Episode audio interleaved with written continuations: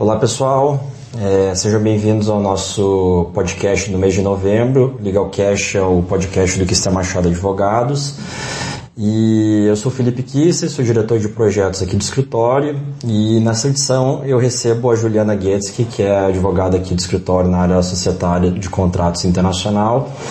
Juliana, obrigado aí pela tua participação. Ah, imagina, um prazer participando desse podcast. Legal.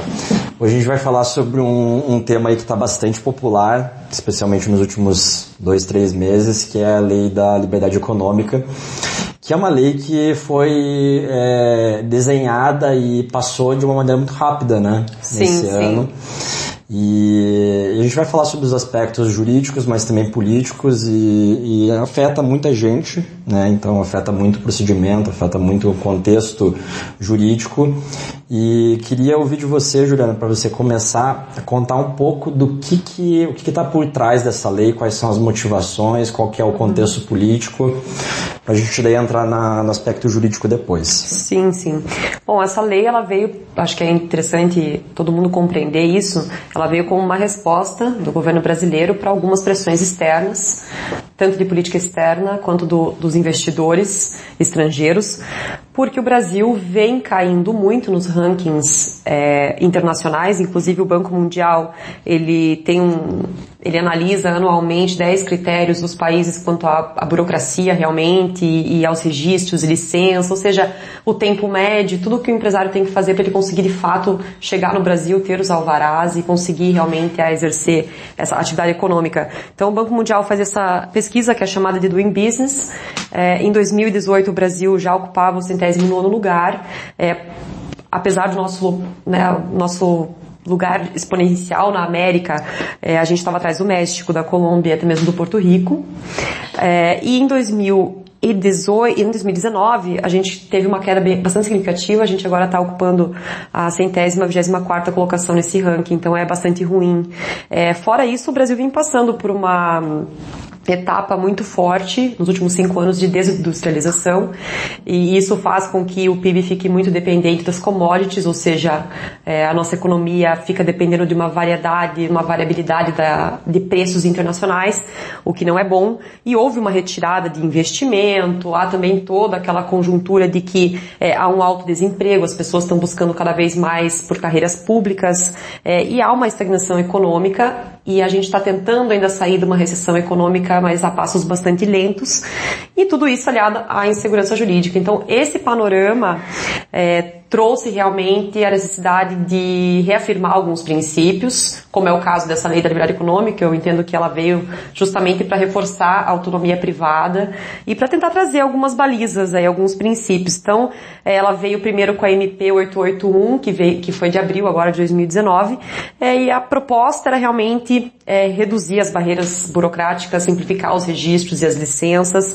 e criar um novo ambiente negocial no Brasil. Sim, acho que é bem importante começar falando que a lei ela não é um fim em si própria, né? Tem muita coisa que precisa ser preenchida e acho que é justamente isso que vai ser debatido agora com a força política, não só municipal, estadual, federal, que é como operacionalizar essa lei, regulamentar, enfim, criar todos os mecanismos é. para que ela funcione. É né? o primeiro passo, né, do Brasil tentando é, instituir algumas balizas aí pró-crescimento. Sim. Bom, é, Vamos começar falando então sobre, sobre os pontos que afetam o direito empresarial, Juliana. A questão da sociedade limitada unipessoal era uma demanda que foi parcialmente resolvida com a Eireli, né, o Eireli. É, explica pra gente qual é o formato agora adotado pela nova lei, o que ela propõe. É, a mudança foi bastante singela, né? Eles introduziram um parágrafo no artigo que fala da limitada, que é o 1052, e basicamente dizendo que a limitada pode ser agora é, formada por uma pessoa só. É, a limitada, ela não tem uma limitação quanto ao capital social. É, quando a Eireli ou Eireli foi pensada, ela foi pensada como uma forma de retirada a informalidade grande parte do empresariado brasileiro, porque hoje os micronegócios, né, eles são desenvolvidos de uma forma informal e isso também reflete no, na arrecadação, né, dos municípios e, e estados, enfim. É, e só que ela trouxe algumas balizas, ou seja, ela trouxe ali alguns limites. Ela impôs, a princípio, um capital social mínimo de 100 vezes o salário mínimo. Então é um valor considerável que chega aí a, a 100 mil reais. E é claro que o micro e o micro e pequeno empresário ele não tem esse valor disponível para fazer essa abertura dessa empresa. E outros entraves também que a gente observa na prática que culminaram num fracasso da Ereli. Hoje ela não é muito utilizada, assim, pouquíssimas pessoas é, efetivamente utilizam essa figura societária. E há também uma pressão internacional para que o Brasil proporcionasse a abertura de uma limitada com sócio só sem limitação de capital social, porque esse é o formato adotado na Europa, esse é o formato adotado nos Estados Unidos. Então, assim, a maioria dos países, os grandes players internacionais, o ordenamento jurídico já permitia essa figura e agora veio para tentar ver se soluciona o problema de fato que a Ireli era para ter solucionado, mas acabou fracassando. Sim. É, um outro avanço que ocorreu com, com o novo CPC foi, foi, foi de deixar claras as premissas da desconsideração da personalidade, personalidade jurídica, tendo em vista que aqui no Brasil a gente sabe que as atividades empresariais elas carregam inúmeras possibilidades de subterfúgios econômicos e processuais, né? Sim. É, agora a lei trouxe essa figura de desconsideração da personalidade jurídica inversa, que inclui um novo parágrafo no artigo 50 do Código Civil, e, na tua visão, quais são, quais são as novidades de fato trazidas pela, por esse parágrafo? O que, que, muda? É, em primeiro lugar, acho que é importante compreender que esse artigo 50 do Código Civil ele já estabelecia que realmente em casos de abuso de personalidade jurídica que são caracterizados por desvio de finalidade e confusão patrimonial, seria possível daí haver uma quebra dessa autonomia patrimonial da pessoa jurídica, ou seja, ser alcançado o patrimônio dos sócios. É, só que antes, lógico, a gente tinha um caput é, e desse caput derivaram inúmeras construções jurisprudenciais e doutrinárias que foram positivadas agora nesse artigo 50. É, ainda não sabemos qual vai ser o reflexo disso na prática, porque a grande maioria que já estava é, sendo aplicada né, pelo Superior Tribunal de Justiça, pelos tribunais estaduais. Então eu não vejo uma grande novidade aqui. É, essa figura da, da desconsideração inversa, né, que ela é um desdobramento da teoria da desconsideração, ela já vinha sendo aplicada pela jurisprudência sempre que um sócio utilizava da pessoa jurídica para fazer uma ocultação de patrimônio, enfim, mas ela culminava, lógico, numa confusão patrimonial do bem do sócio e bem da empresa. Então, em alguns casos, quando era possível identificar isso e era possível verificar que o sócio estava utilizando da PJ justamente para ocultar o patrimônio pessoal dele e lesar credores, é, a, ju a, jurisprudência já vinha fazendo esse entendimento de que era possível. E agora está aqui positivado no, no parágrafo 3 do artigo 50. É, é interessante essa positivação porque era algo que era doutrinário e jurisprudencial, mas também não vejo muita novidade é, nessa questão. O que eu vejo é que o artigo 50 ele veio para trazer é, a positivação de algo que já estava sendo aplicado na prática e também não vejo até que ponto é, isso vai resultar numa diminuição de risco, porque veja, é, os diplomas em que hoje a gente tem o maior risco são é, na Justiça do Trabalho e no, na Justiça do Consumidor, né? E o direito do consumidor não foi alterado por essa lei. Ou seja, é, a gente tem um, um, artigo 50, mas que nessas situações específicas de direito do trabalho, direito do consumidor, ele não tem o alcance necessário para diminuir os riscos de fato, ju, né, judiciais no caso. Então, gente, é, estamos ainda esperando para ver qual vai ser o reflexo disso também nessas outras esferas que não foram diretamente modificadas pela lei da liberdade econômica.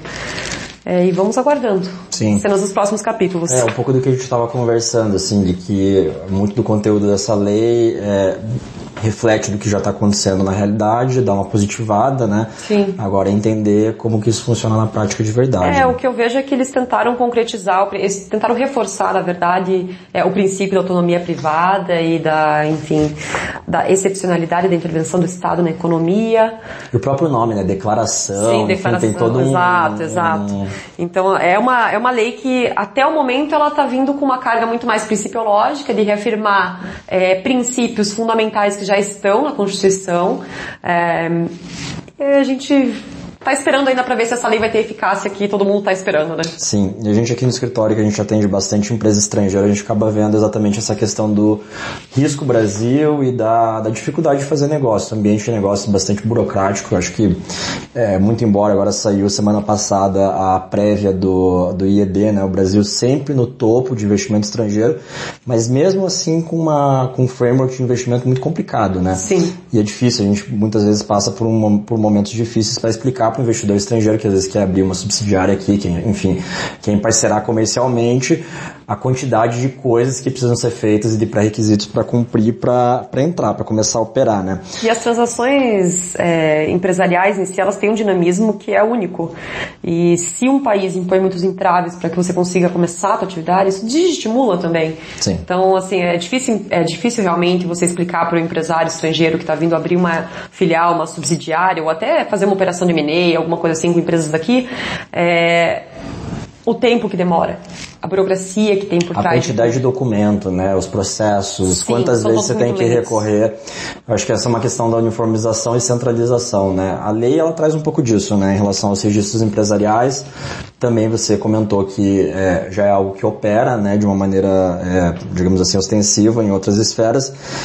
Em relação à alteração de escrituração e conservação dos registros públicos e documentos empresariais, a parte digital, o que, que você destaca em relação a, a coisas novas que vêm por aí ou que... Bom, já há, já havia, pelo menos, é, uma iniciativa do DREI de fazer uma unificação de registros. É, inclusive, foi amplamente divulgado na mídia na, na semana passada a questão das filiais, que antes você tinha que é, arquivar o ato societário que determinou a abertura de uma filial lá na matriz, né, na, na UF da matriz, e depois passar para outra, para outro ente federativo para fazer o registro efetivo da filial que você está abrindo lá no Rio Grande do Sul. Então, assim, eram dois registros, dois registros extremamente burocráticos, é, e até para fazer extinção de filiais, enfim, qualquer movimentação de cunho societário você tinha um sério, um sério problema. Hoje, cada junta atua com um sistema diferenciado, mas já há uma intenção e até da própria Receita Federal, porque eles unificaram o sistema deles, é, de tentar fazer essa interface e realmente fazer um registro único, é, no sentido de que haverá um cruzamento de dados que hoje não existe. E a lei de liberdade econômica trouxe alguns artigos, algumas modificações para reforçar algo que algumas, é, algum, algumas juntas já estão fazendo, que seria o registro eletrônico 100% eletrônico, o armazenamento 100% eletrônico nos documentos digitais, e também para reforçar a força provatória desses documentos ou digitalizados e armazenados, conforme um regulamento, que aí tem mais uma questão que vai ser regulamentada ainda, é a questão do armazenamento desses, desses documentos, a ponto de que você também haja, é, que também haja algo sustentável, né, para a gente também parar de utilizar papel, enfim, algo para o meio ambiente. Então já é algo que vem sendo construído desde a lei do processo eletrônico até a digitalização das juntas comerciais. Então ele reforça essa tendência. Sim.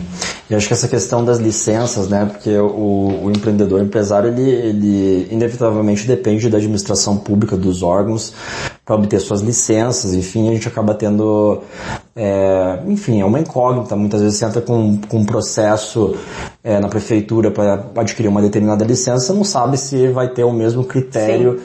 de julgamento. Isso acaba meio que complicando a operação. Muitas vezes uma operação que é para ser mais rápida, com o mesmo, com a mesma natureza de uma similar, ela, ela se estende por, mais, por muitos meses. Enfim, isso é muito difícil explicar é, para o empresário que precisa é, começar a operar. É, a gente teve uma questão aí que foi bastante discutida, acho que foi um dos primeiros temas, inclusive, que quando, quando saiu a MP, é sobre as atividades de baixo risco, né? E também essa questão da, da administração pública, da, da uniformização do entendimento da, unifor, uhum. da, da administração pública em relação a parecer, em relação a relatórios. O que, que, traz de novo aí, efetivamente, na tua opinião, essa, essa questão dos... Bom, por enquanto esses artigos, né, a mudança do artigo 3 ali que fala da atividade de baixo risco para tentar simplificar os registros, assim, a ideia da lei era que essa, essas licenças viessem de, de forma automática. Então, se a atividade está enquadrada como uma atividade de baixo risco, a ideia é que o registro seja quase imediato. Desde que seguidos alguns, seguidos alguns parâmetros, né, a utilização do contrato padrão que eventualmente uma junta estipule, enfim. Mas ainda carece de regulamento, vai ser feito por ato federal, então estamos aguardando ainda, não sabemos quais serão os critérios é, de definição dessas atividades de baixo risco, que é de certa forma preocupante, porque você precisa ter um critério bem definido, porque existem é, diversas posições, existem atividades que você vai desenvolver que pode ser de baixo risco é, em termos de vigilância sanitária, mas não em termos de ambiental, impacto ambiental. Então, assim, a gente não sabe hoje o que, vai ser definido pelo, pelo governo federal e, e que tipo de regulamento vai vir para enquadramento na atividade de baixo risco. E fora isso, a gente também tem, é, nesse mesmo artigo terceiro, a gente tem, agora não lembro de cabeça também o inciso, mas que tenta trazer uma certa flexibilidade da legislação quanto a novos negócios decorrentes de novas tecnologias. Mas também, nesse mesmo inciso, coloca isso dependente de um regulamento futuro é, para definição de que critérios que vão ser utilizados para definir, ah, realmente essa tua atividade ela é uma atividade nova e ela é decorrente de uma tecnologia nova, consolidada internacionalmente. Então a gente não sabe, é também um critério bastante subjetivo, sabe? Genérico, né? E genérico. Então, é, temos alguns receios, assim, a comunidade jurídica está tendo alguns receios, mas a gente só vai poder passar uma análise crítica efetiva quando esses regulamentos vierem, né? Sim. Bom, é, para terminar aqui, vamos falar sobre a parte tributária. Né? Enquanto não vem, agora passou a reforma da Previdência, é, dizem que a reforma tributária vem antes da reforma administrativa, enfim, não se sabe qual que é a temperatura da, do jogo político, mas é, o fato é que é uma, uma necessidade urgente no Brasil a simplificação da questão tributária. É, não só para os investi investidores nacionais, mas principalmente para os investidores estrangeiros. Né? Acabei de falar que o Brasil figura nos últimos 10 anos como top 5 de receptor de ED. Então é um uhum. destino muito forte uhum. e, e se a gente tem um framework que já é complexo, a gente recebe tanto investimento, imagino quando a gente simplificar. Né? É, o que, que, o que, que mudou efetivamente? O que, que foi proposto de princípio, de processo em, em, em termos de, de direito tributário processual? É, hoje a gente tem um, na esfera administrativa nós temos uma insegurança jurídica e uma falta de harmonização bastante acentuada. É, tanto de fiscos locais, estaduais, quanto da própria União. Então, Hoje o empresário, ele já é difícil compreender a carga tributária brasileira, já não, não é para qualquer um. Mas ainda assim, é, você ainda se depara com vários entendimentos bastante diferentes em casos similares ou análogos é, pelos fiscos. É, a Lei da Liberdade Econômica veio introduzindo uma alteração na Lei 10522, de 2002 para instituir que o CARF, a partir de agora, vai editar alguns enunciados de súmulas da Administração Tributária Federal e instituiu uma certa vinculação desse entendimento para as instâncias inferiores.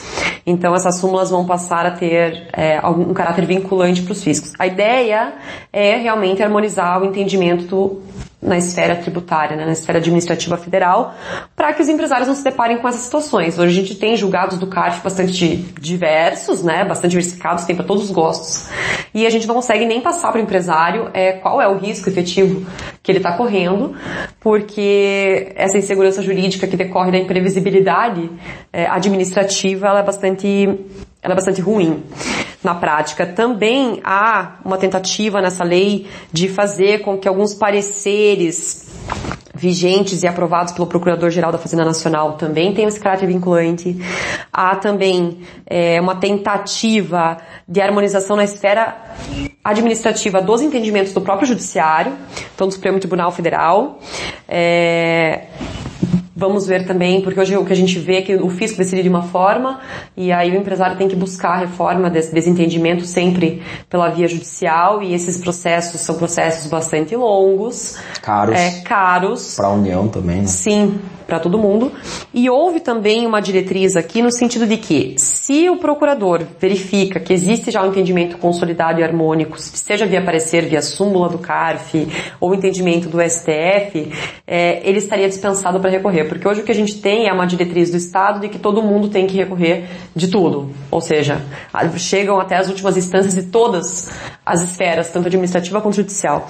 E essa tentativa também de diminuir um pouco o volume de processos que hoje tramita pela esfera administrativa. É, acho que esse é um, uma das dos grandes benefícios, um dos grandes benefícios que essa lei trouxe, é, e vamos esperar para ver na prática como que, que isso vai ser implementado pelo fisco. É muito novo, né? A gente não sabe ainda como que o fisco, até as esferas as instâncias inferiores né, vão, vão adotar esses, esses artigos aqui, vão realmente cumprir o que a lei determina. É interessante que no preâmbulo falar que não, não altera conteúdo tributário, mas acaba criando um abrindo espaço também para já enfim, acomodar um pouco essa discussão é, do, da responsabilidade da preponderância do interesse público, especialmente em Sim. matéria tributária e administrativa, né? Sim. Que eu acho que é, um, é o grande peso e o grande custo do Brasil também, justamente ah, movimentar essa máquina, enfim. Talvez então, mais do que a burocracia de licenças e mais que a burocracia de registros, esse talvez seja realmente o calcanhar daqueles do, do empresariado. É, porque o Brasil, ele, ele, a estrutura, o aparato, ela, ela por si só, ela se sustenta, né? Então acaba sendo um, um PIB dentro do próprio PIB, né? Como Sim. que você como que você gerencia isso? Eu acho que assim é o que a gente estava conversando, né? A lei ela tem boas intenções. Sim. Dentro de um contexto político bem complicado, né, no Brasil, acho que e internacional também. internacional também. É, mas para finalizar, assim, o teu parecer assim é cautela, otimismo, o que, que você que, que você diria? Ah, eu, eu tento ser um pouco otimista nessa questão da, da harmonização dos entendimentos administrativos, porque isso se de fato acontecer e agora estando vinculados de fato, porque o artigo, a, a, mudança na lei foi editará e vocês procuradores respeitarão, ou seja, tem um cunho mandatório, imperativo. imperativo. Então a linguagem do artigo me leva a ter um, assim, pensar num futuro mais otimista nessa, nessa esfera.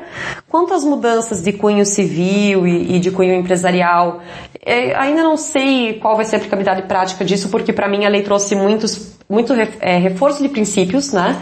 E reforço de entendimentos jurisprudenciais já consolidados. Então não sei se muitas mudanças virão daí. Também existem, lógico, a gente sabe que isso aqui é um podcast, a gente também não pode entrar muito a fundo, porque senão a gente passaria o dia discutindo, mas existem é, artigos aqui por si só que não, não se sustentam, é, algumas nomenclaturas equivocadas. A gente tem também um, um, um, problema até no artigo 20 que fala da vigência, porque o veto presidencial tirou um inciso e aí o artigo ficou sem nexo e isso gerou até uma discussão a respeito de qual seria a vigência da lei é, e muitos pacificaram, assim, os doutrinadores pelo menos pacificaram o entendimento de que se aplicaria a, a lei de introdução às normas de direito civil. Então, passaria a vigorar agora na metade de, de novembro. Então ela é uma lei assim muito mais principiológica do que prática e eu, eu sou otimista mais nessa questão tributária do que no restante. No restante eu acho que foi interessante. É, houve uma mudança muito significativa também em termos de legislação do trabalho, permitindo trabalho no final de semana, que era realmente um custo bastante alto também, que agregava aí ao custo Brasil, né? É, a questão da legislação do trabalho ser bastante rigorosa, rígida. É, então foi uma mini, até os, os, os, o pessoal que atua nessa área está tratando como uma mini reforma trabalhista. Uhum. Talvez seria interessante até fazer um podcast dos reflexos disso futuros né, na, na legislação do trabalho.